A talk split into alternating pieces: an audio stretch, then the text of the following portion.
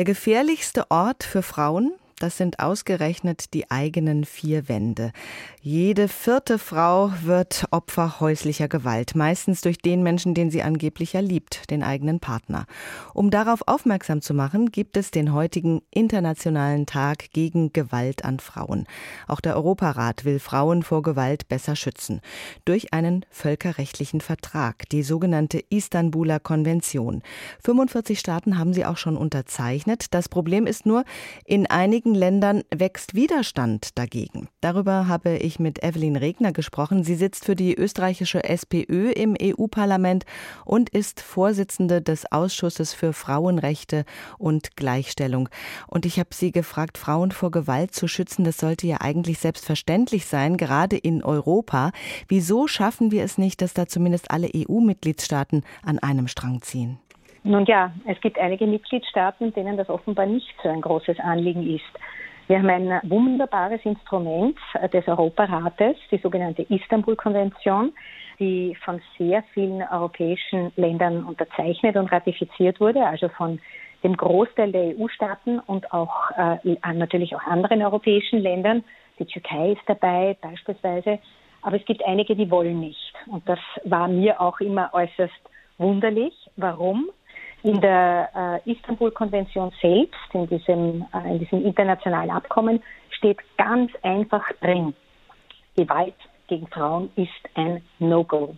Und es ist eine Pflicht der Staaten, also der Regierungen, die Frauen davor zu schützen. Ja, vor allem und Länder wie Polen, Slowenien, Tschechien und Ungarn lehnen diese Konvention ab. Sehen die Regierungen dort Gewalt gegen Frauen nicht als Problem? Ich denke schon. Aber sie sehen es nicht als eine Pflicht der Regierung, da einzuschreiten. Das, was wir in Polen ja derzeit sehen, auch in Ungarn durch äh, Maßnahmen der Regierung ist, dass die Rechte der Frauen systematisch beschnitten werden. Das ist also eine Strategie, Frauen klein zu machen, abhängig zu machen, nicht finanziell, ökonomisch äh, ihr Leben gestalten zu lassen. Und das geht natürlich so weit, dass der sogenannte Verfassungsgerichtshof, so genannt, weil er nicht nach rechtsstaatlichen Kriterien besetzt wurde in seiner Richterschaft, entschieden hat, dass ein de facto Abtreibungsverbot in Polen als rechtmäßig äh, gesehen wird. Und das ist natürlich ein No-Go. Mhm. Das heißt, das Konzept der äh, Regierungen in äh, Ungarn und auch in Polen ist darauf aufgepasst, Frauen sollen klein und lieb und nett sein, zu Hause den Haushalt schupfen, keine großen Ansprüche stellen und auch nicht das Selbstbestimmungsrecht über ihren Körper zu haben. Es ist eine absolute Kampfansage natürlich. Sie sagen, das ist ein No-Go und das ist wahrscheinlich auch jedem nachvollziehbar. Aber was bedeutet das? Was machen wir mit den Ländern? Haben die überhaupt was in der EU verloren, wenn die ähm, diese Werte nicht teilen?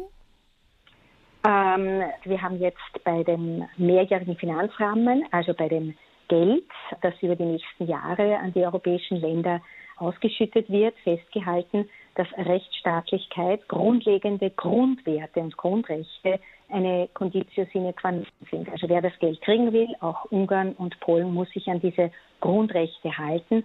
Und dazu gehört natürlich auch das Selbstbestimmungsrecht der Frauen über ihren Körper. Dazu gehört natürlich auch das Recht einer Frau, dass sie vor Gewalt vom Staat geschützt wird. Das ist Thema derzeit, absolut, und ist ein Teil davon, von, dieser, von diesen Grundbedingungen, die wir eben an, an das Geld ausschütten, an die Mitgliedstaaten stellen. Mhm. Ja? Meine Antwort darauf ist, es haben Länder nichts in der Europäischen Union verloren, wenn sie Frauen nicht ordentlich schützen wollen vor Gewalt.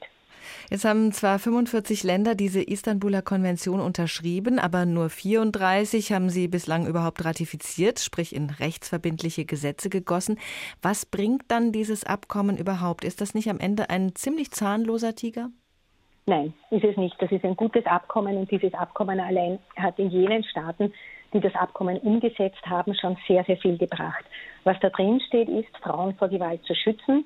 Das heißt Prävention. Das kann man durch Kampagnen machen, durch Bildung, durch Ausbildung in den Schulen. Also die Kinder schon möglichst früh, vor allem die jungen Buben, darauf äh, einzustellen, äh, was es heißt, respektvoll miteinander umzugehen.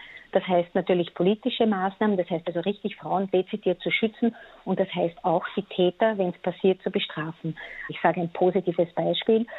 Finnland hat jetzt einen eigenen nationalen Aktionsplan äh, erstellt, damit die Polizei mit den Gerichten und mit den Frauenhäusern beispielsweise eng zusammenarbeiten, damit die Muster erkannt werden. Wie wird ein Täter zum Täter? Und Morde zu verhindern, das ist für die Gesellschaft absolut wichtig und natürlich äh, auch äh, aus allen Gründen, die man nur nennen kann. Und ein anderes Land, um ein positives Beispiel hervorzuheben, was die Umsetzung der Istanbul-Konvention bedeutet, ist Rumänien. Das sofortige Wegweiserecht des Täters. Das heißt, Opfer schützen, der Täter muss gehen. Wer schlägt, der geht. Und das auch umzusetzen, Behörden zusammenarbeiten zu lassen, das ist schon mal ein gewaltiger Gewinn. Das heißt, die Länder, die ratifiziert umgesetzt haben, die äh, haben den Frauen und damit auch den Männern, den Kindern natürlich dadurch auch schon einen großen Nutzen erwiesen.